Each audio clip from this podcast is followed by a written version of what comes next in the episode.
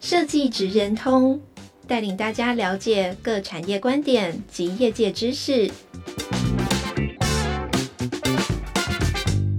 以设计的角度切入，让大家理解各产业中设计职人的成功关键或必备技能，快速掌握产业与设计脉动。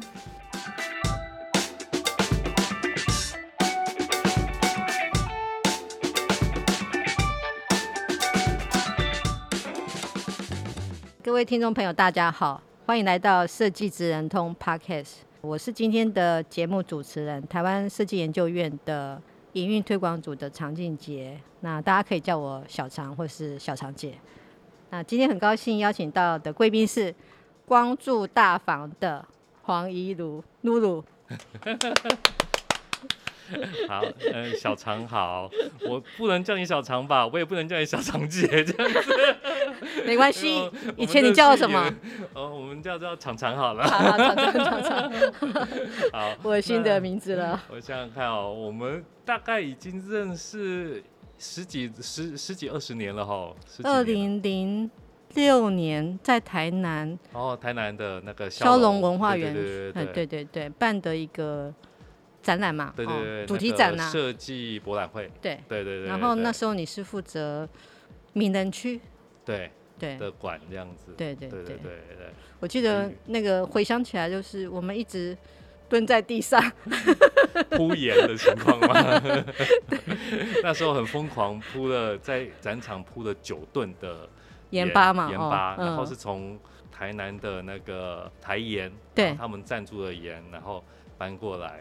那当时很开心的是，可以在萧龙这辈子从来没有去过的一个地方，嗯。嗯、然后去跟呃地方上可以做一些有趣的一些互动。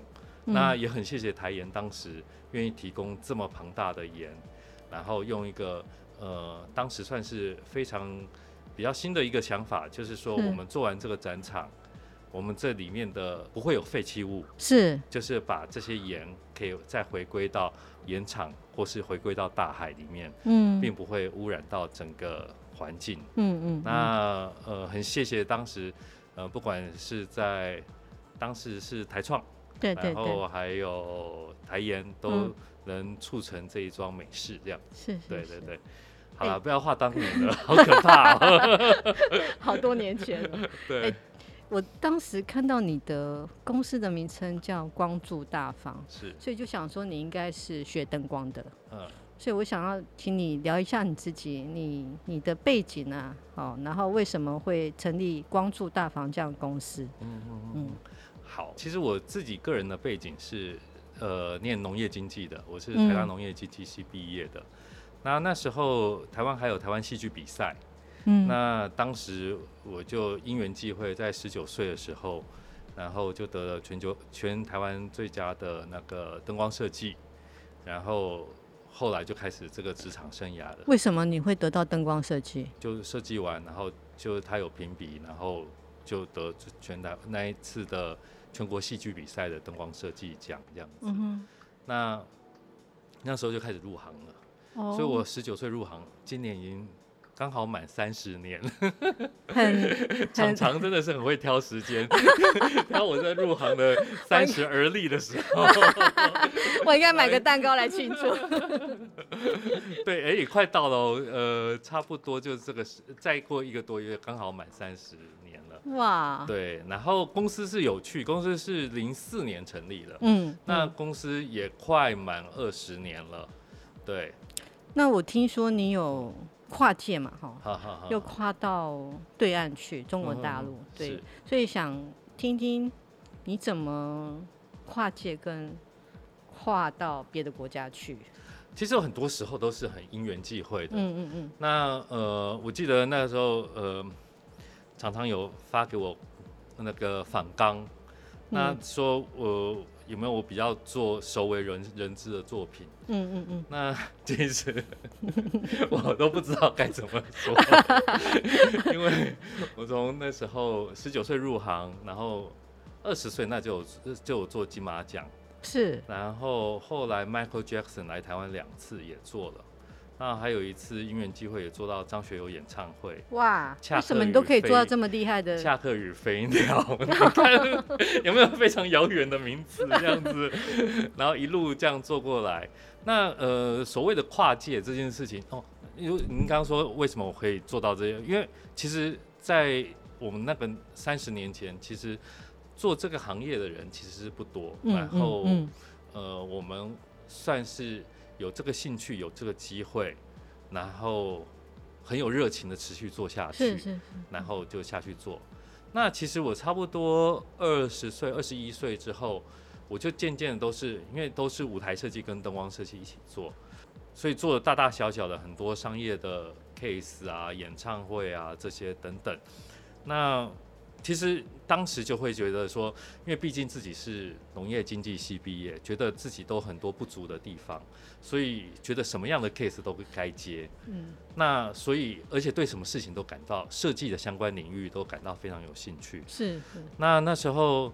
我还记得那时候退伍前，那我还在金门当兵，就接到一通电话，然后呃，红红导演就问我们说，那个，诶，他要做一有一部新片要拍，他问我做电影美术，那我就说做好，然后我还记得很清楚。所以你那时候会吗？啊、还是不会啊？不管就不管了、啊，就做了。嗯、那我第一次做做了，然后呃，退伍做完之后，然后那时候刚好要去圣马丁念书，嗯。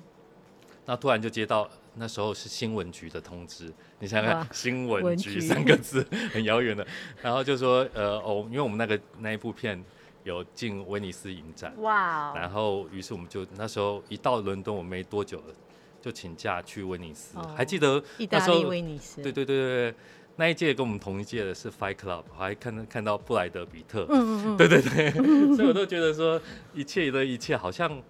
很奇怪这样子，对，我也没想到，我从小到大的偶像这样子，嗯，Michael Jackson，嗯，然后他可以在我的面前，在我身旁，我们一起在工作这些事情，那这都是我觉得都有很奇怪的因缘际会跟巧合，嗯，然后还有自己傻傻的什么样的 case 都要去试试看这样子。那后来我们我们常在做很多事情的时候，都不是我们。很主动的愿意去做什么事情，而是人家说，哎、欸，那你们要不要来试试做什么？来试试吧，比如说做展览，嗯，或是做策展，或是做呃电视美术等等。那电视美术，对对对对，比如说呃，您刚刚讲到我们有做到对岸，那我们疫情前才刚完成一个那个在湖南卫视有完成一个。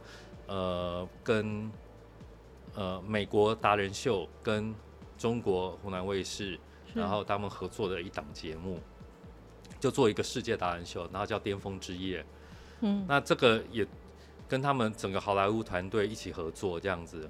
所以是在湖南，在湖南卫视做。嗯，但是比如说秀导的部分，嗯，就是呃美国达人秀的导演。然后飞来飞来，然后灯光设计师奥斯卡灯光设计过来，那我是视觉总监，然后大家一起工作，然后百老汇的编务等等，然后就在那边做，做一做也觉得哎还蛮有意思的，然后就隔年又得亚洲电视大奖，那 所以所以我我觉得我我我这个就常常刚刚那时候提反纲的时候，他问我的时候。我都不好意思怎么讲，就常常就是因缘际会，然后傻傻的一股脑的下去做，然后那时候真的是没天没夜的下去做，做电影也是一样，没天没夜的下去做这样子，然后哎，都还有一定的程度的回馈，就是不管在口碑上面的回馈怎么样的。然后那你你跟国外合作，就是一些大导演啊，那些专业的团队合作，你觉得你有收获到什么，还是？有些什么特别的可以跟我们分享？哦，那一次做完之后，后来他们就找我去好莱坞，他们有另外一档节目去做，那我就帮他们做那个叫《Dancing with the Star》，就是跟明星一起共舞的一个呃美国的一个好莱坞 CBS 的一个综艺节目。那那时候就有去做，其中有一段表演这样子。然后呃，他们的状况是分工非常精确，是。然后呃，每个人都扮演好非常呃专业的扮演好自己的角色，所以呃看起来非常忙碌，嗯，但是又非常井然有序，所以在工作整个工整体工作在一种嗯、呃，我要怎么讲那个状态呢？有点真的会有点像在跳双人舞，有点像在跳跳 Tango，嗯，你过去。他让开，然后你你对他眼神投射，他眼神往另外一个地方一瞥，等等，就是那个互动，其实是大家在专业上的有一种专业上的一个共同流程的一种语汇，嗯，嗯，所以整个流程上运作的非常顺畅，嗯，对，非常紧缩的工作，因为大家也都知道，在美国人工是非常非常贵的，对对。对，所以他必须要在最精简的时间做出最有效率的节目。那我们也很，我也很，您说，我举手，因为他讲的太传奇了。那他为什么会选你啊？为什么会选我？就那一次合作还蛮愉快的，啊，在湖南卫视。他为什么会哦？湖湖南卫视结束之后，再另外合作另外一档，对对对对对对。那我另外一个问题耶，然后结果还蛮效果也还蛮好的，就隔年又得。又得奖，艾美奖的那个 最佳那个节目的视觉这样子，对，这是你吗？视觉不是你吗？就是没有，就大家对对啊，我们不能不能讲说，因为我们做的都是团体的一种集体的这种，虽然名义上好像是我们，但是实际上是大家一起工作出来的一个一个结果这样。那你在里面扮演是什么样的角色？呃，也是当那一集的美术总监这样子。那美术总监是做视觉总监，就是看能看到的东西都要管，对。哦。所以有关于色彩啊、材质、造型等等，造型、叙事、叙事、表演，嗯，全部都要都要管。然后也要跟服装、要跟编舞、跟灯光，呃，多媒体都要做沟通，这样子。那什么样的专业领域？可以造就你这样什么都懂的。呃，我我想有一件事情是，可能我们从剧场出身，是，所以对我们来讲，划分镜这件事情是一个、嗯、呃很基础的东西，所以我们很呃可能我们有这一个历练或者是训练，所以我们把文本这件事情转化为视觉，对我们来讲是一个就是我们该做的事情，这样子。但呃，可能对很多做呃视觉艺术或是那个纯设计训练的人来讲，可能这方面就是有文本这件事情是一个比较大的文本的转译，这件事情是比较困难的一件事情。这样子，你的意思说看到好呃脚本，比如说我我我我我举个例子，嗯。呃，比如说那时候，呃，故宫大家可能比较熟悉，我们有做过故宫乾隆朝是。那个展览，那那个展览就是大量的文史资料，嗯，那第一件事情，我们必须想把文史资料转变成，把文物转变成是大家可以理解的一个内容，那再把这个内容编辑成，呃，分镜，嗯。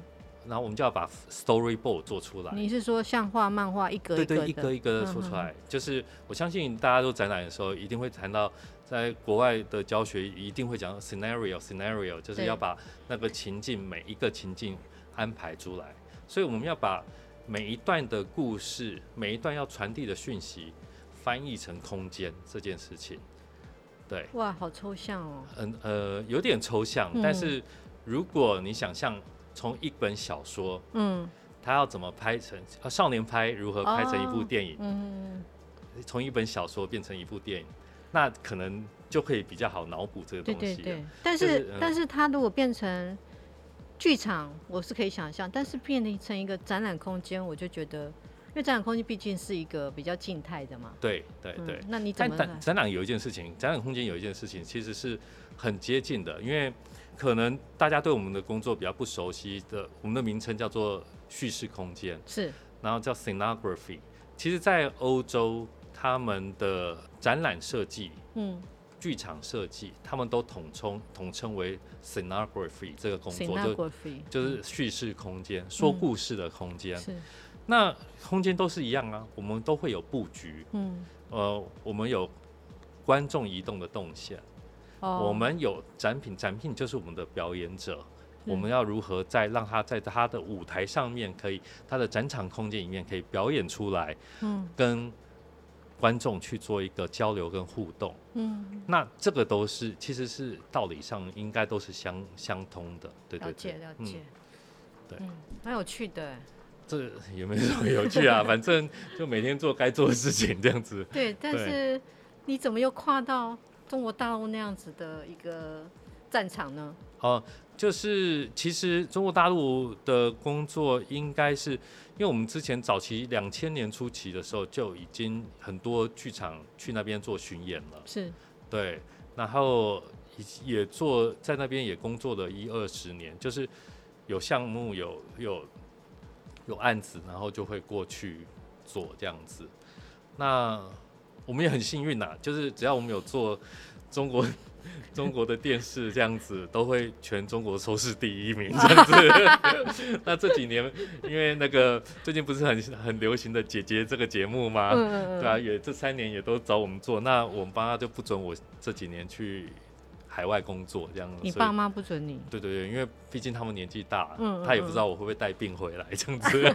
可是你不是有成立公司在那里？是啊是啊是啊是啊，对啊，那就呃我们的公司其实是一个比较呃有趣的，就是我们在那边有注册、有办公室、有住的地方，是，但是我们是整团人，就很像歌仔戏班子。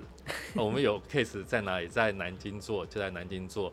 在巴黎做就去整团搬搬去巴黎，在纽约做就整团搬去纽约，有点像舞蹈团这样子。哎，对对对对对对，就是瓜戏班班班呐，对，歌仔戏班子，对对对。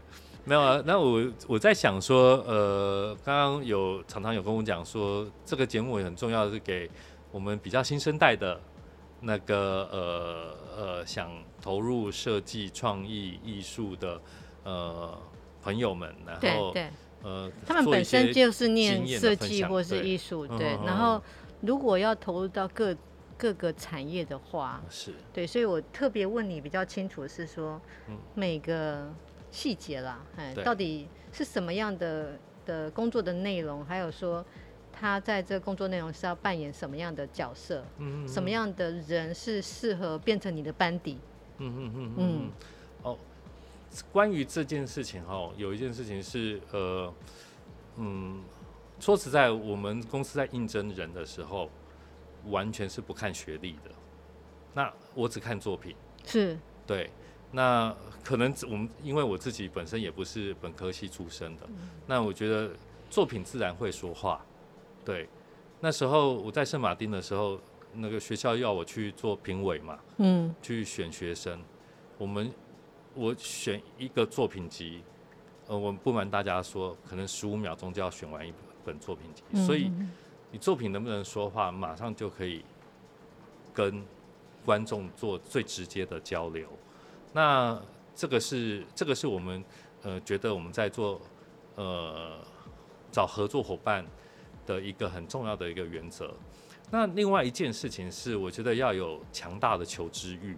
是对，那可能大家比对我们公司也比较了解的，比如说全台湾第一次做建筑物的 mapping 投影，那时候我们在二零零六年在中正纪念堂做做那个叫什么 LV 的投影，那一次做那一次的 party 是应该是台湾第一次的建筑物投影。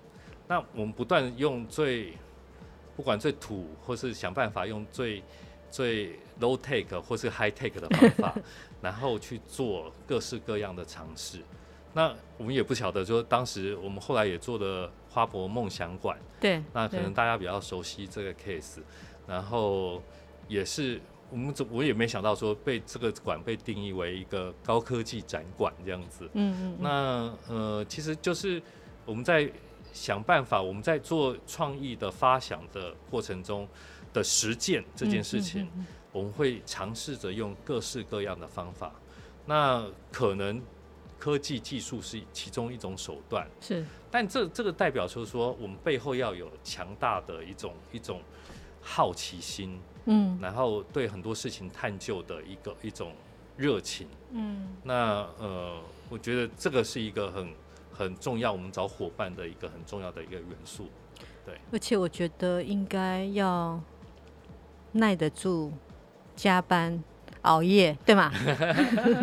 当如果如果觉得这个是一个很有趣的时候，嗯，是你兴趣兴趣的时候，然后那个这个通常就不是在考虑之内。对对对，我记得我们那时候在展览进场的时候，嗯，都搞到半夜好几点。对对对对，对，大家也也不觉得累，然后只觉得可以蹲下来休息一下。是是是是是是是是是，对，很有意思，很有意思。没，其实。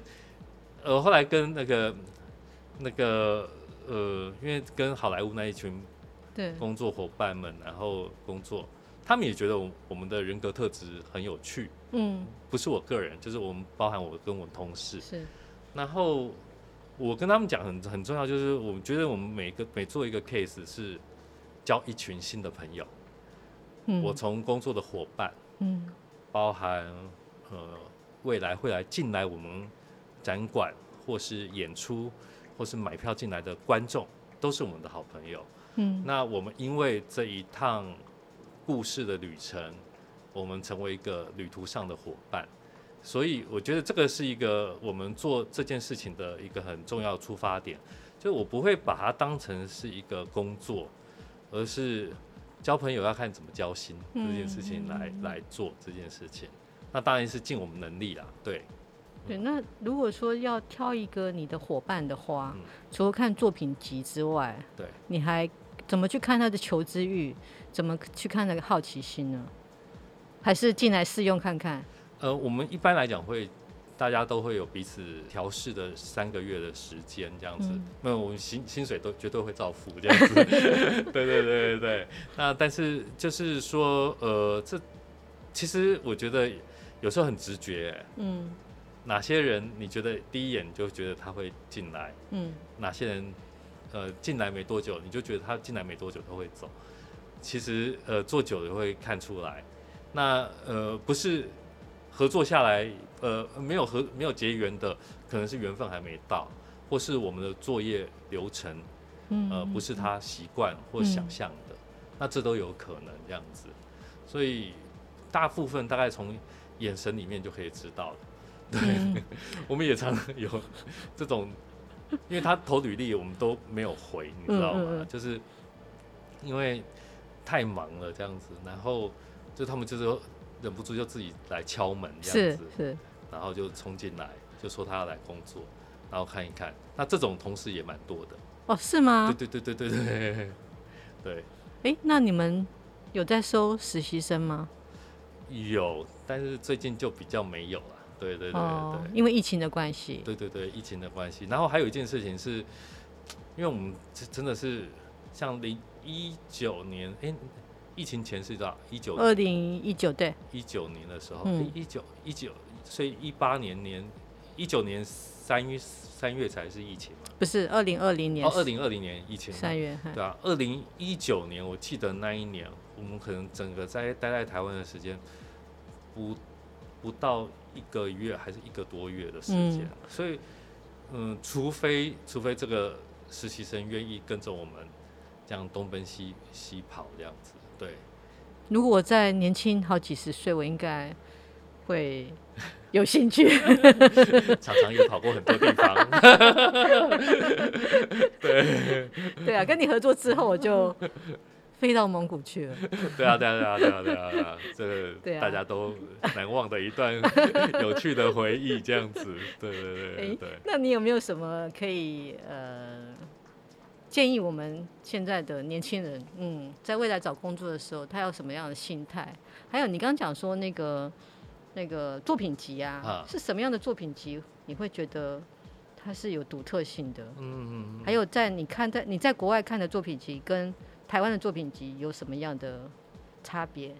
哦，嗯嗯嗯，你有想过这个问题吗？哎、欸，我好像比较没有想过这个问题。嗯，其实有一件事情是，呃，我觉得诚恳很重要。嗯，因为呃，作品其实是赤裸裸的把自己的作品用最赤裸裸、最真诚的方式展现出来。嗯，然后呃。等一下，你会去看他的编排吗？或者是照片的排法，或是整个作品集的美感啊，还是会去看它的内容？嗯，我想，我觉得，呃，当然基础的美感，我会，呃，还是是让大家有在一个基础沟通的方式嘛。嗯。但是重点还是在看那个作品的本身的灵魂。嗯。嗯对，比如说他是产品做做产品设计。嗯。那我要看他做这件事情的动机是什么？比如说，而且是一看就看出来那个动机。是。然后。他对整个世界，他到底是创造了一个新的乐色，还是创造一个 一个没有产品就是这样子嘛？是是是到到底他是创造一个呃改变世界的东西，还是他是创造一个新的乐色？这个是我觉得做产品一定设计一定要做自我呃自我诘问的一个一个一个很重要的一件事情。嗯嗯嗯。那我觉得各个各式各样的。领域的设计作品或是艺术创作，有没有把那个灵魂可以很直接的，就是，哇，这我真的好好神奇哦！对啊，大家有有兴趣应该是去看，比如说去故宫啊，或是去美术馆啊看一看，嗯、那个作品真的很很多好的作品是自己真的就会讲话哦。对对对对，这是难以言喻的品质，这样子。嗯，对，这真的蛮抽象的。是有那么一点抽象，嗯、但是就是你就是看对眼的就对了。从作品那边看对眼，觉得他可以成为你们的一份子，或是说他未来可以为你们的公司带来一些呃有可能的一些合作的可能性，或是他可以呃掌握你们的品质。嗯嗯哦，呃，应该是说我当然是从这件事情去看，但是他如果呃三年才磨成这一个作品。嗯，那我可能会考虑蛮多的。我觉得速度还是一个很重要的一个训练。嗯嗯嗯。对。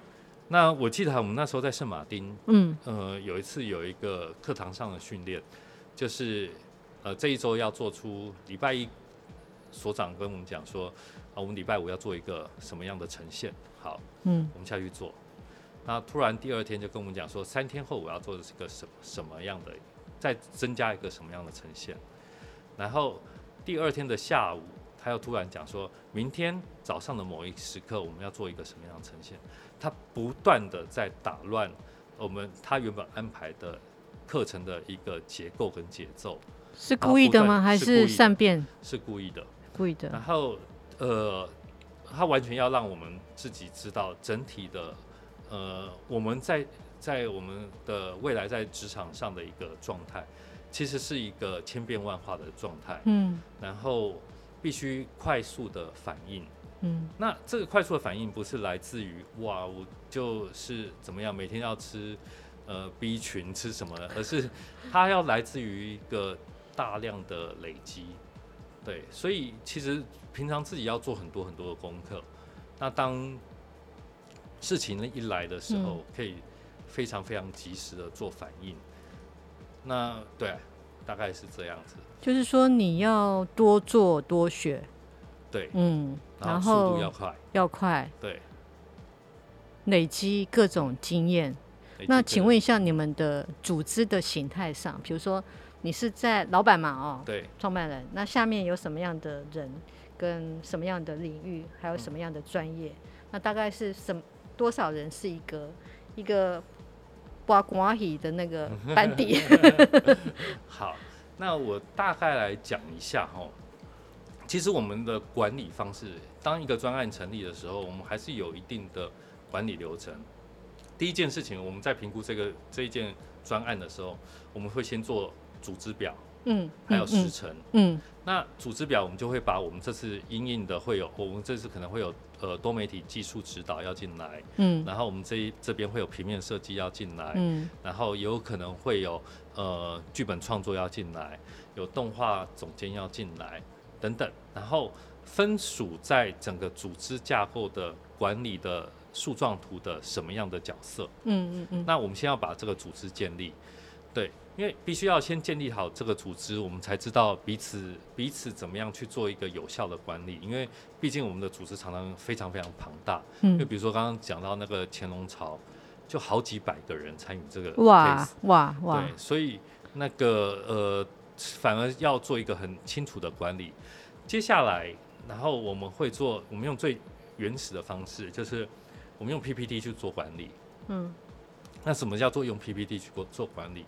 我们跟客户提案的 PPT 做做的简报，我们都还有一份作业用的简报，嗯，类似，但是我们每次都在这个 PPT 上面做注记，是。每个礼拜我们在做例会的时候，嗯，我们会把 PPT 再走一次。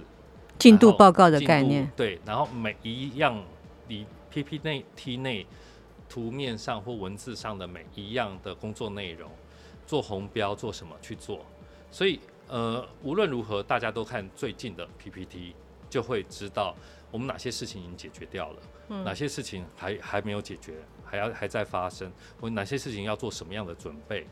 那有时候来讲，我会觉得这个是一个呃这。几十年来，我发现这个是一个最笨，但是是最有效、最不会出错出错的一种、嗯、一种管理方式。嗯，然后大家也容易在一个共识当中。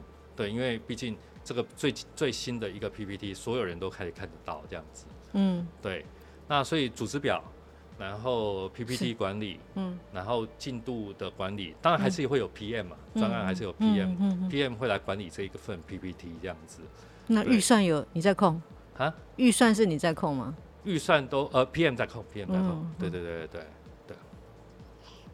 所以你们在完成一个组织图的时候，嗯、会思考到找外包的团队吗？呃，一定会，一定会，因为毕竟我们的、嗯、我们的那个叫什么那个呃，我们的组织并没有到那么庞大这样子，嗯嗯嗯嗯，因为公司曾经也最多也才十八个人而已。是。对。然后，嗯，有一件事情是可以再做一个分享。零六年的时候，那时候我们做一个，当年应该全世界最大的 party，就是在中正纪念堂做的那一次 party。然后那一次 LV 的一个总制作人，让、嗯、我学到非常非常多的东西。是是，也就是说，越庞大的一个 case，嗯，它反而组织要越精简。那这个组织越精简，就是最核心的、最顶层的组织要非常精简。像那个承办人，他是直接可以通他们全球的老板的，嗯，所以做什么样的预算上的调整、资源的调配，他非常迅速的去调配就可以去做。他的调配不是他在调配台湾的资源，他在调配他在欧洲的资源，同时在调配他在比如说澳洲、纽西兰的资源，嗯嗯嗯，马来西亚的资源、台湾的资源。甚至日本的资源等等，如何去做这种全球性的一个一个呃资源调度的一种一种方式？那我自己觉得这种组织其实是非常非常高效的。嗯，但这个有时候在台湾的民情上面好像就不是那么的适用，因为可能比如说我们的公部门就会觉得说，哦，一个 case 来，嗯，他很难去做一个。很核心的一种一种一种一种组织架构，嗯，非常精英制的组织架构，嗯，因为呃，第一个避免风险嘛，第二个雨露均沾，这样希望有更多人来参与这个 case，嗯。那这个都其实没有谁对谁错，只是我们看到整体的状况，甚至我在好莱坞也是，他们也是非常非常最核心的那一个决策群是非常非常非常小的一群人在做决策。嗯然后再分下去，在组织图上的组织快速的去高效去运作，这样子。对。哎、欸，那我问一个问题啊、喔，您说，嗯，帮线上的听众们问问题。如果你有，你现在有缺人吗？大概会缺什么样的人？我呃，还是因为疫情的关系，现在暂时，嗯、呃，没有。我们现在也，我现在还是在，因为我现在业务状况应该说最。最近像今年全部的项目全部都全部案子都在台湾这样子，因为不能去海外做嘛。是。所以目前的状态是没有缺人的。嗯。对。但是我相信明年当整个疫情再缓和，然后可以东奔西跑的时候，可能就是另外一回事了。那我们也很多太多 case，就是很多都原本今年在海外发生，包括不管在柏林在。在澳门，嗯，然后原本首尔九月要去首尔，然后那现在首尔好像已经确定是可以去了，嗯、对对对，然后呃应该都都会其他都会推迟到明年，对，嗯、对啊，嗯嗯，那因为时间的关系哈、嗯，我再问你最后一个问题，好，就是是否能够有什么样的建议可以给我们现在的年轻人？呃，我觉得就是高度的热情，然后找到一群志同道合的朋友。嗯、这个是这不是我个人的经验，而是我那时候还在那个呃苏黎世念书的时候，我们老师有跟我讲说，啊、嗯，等一下，你又去苏黎世念书啊？对对对对对对，我们那时候有交换课程，哦，然后在苏黎世念影像跟多媒体嘛，嗯嗯嗯，然后我们老师就讲说要找到。呃，大概同年级、同年纪差不多的年纪，嗯、同才，然后一群志同道合的人，嗯，一起去打拼奋斗，这很重要。嗯嗯嗯。那当时不以为意，因为我平常都我过去，因为我很小很小就出道，所以都跟我们年长很多人工作。嗯、后来回来的时候，呃，大概都有找到一群真的志群志同道合的人，嗯、然后一起在呃。Case 里面做打拼这样子，嗯嗯嗯，那我觉得这个是一个彼此支持的一个力量，嗯嗯，对，那这很重要，嗯，那我们都就是我觉得不呃好奇心、热情很重要很重要，但是我们有没有呃彼此都有一定的资源跟友情的支持这件事情，我也觉得是非常非常重要。所以我觉得设计或创作一定不是纯粹的英雄主义，对。嗯、然后它是一个大家一起完成的事情，嗯、所以我觉得找到一群志同道合的人，然后一起愿意打拼，做一些做自己想做的事情，对，做一些什么事情，嗯，这很重要，嗯、对。好哦，今天时间关系，非常谢谢一路，太久没见到你了，对，跟我们分享。叙事空间，对，希望有呃线上的朋友们今天收获非常多，谢谢，谢谢大家，谢谢，大家。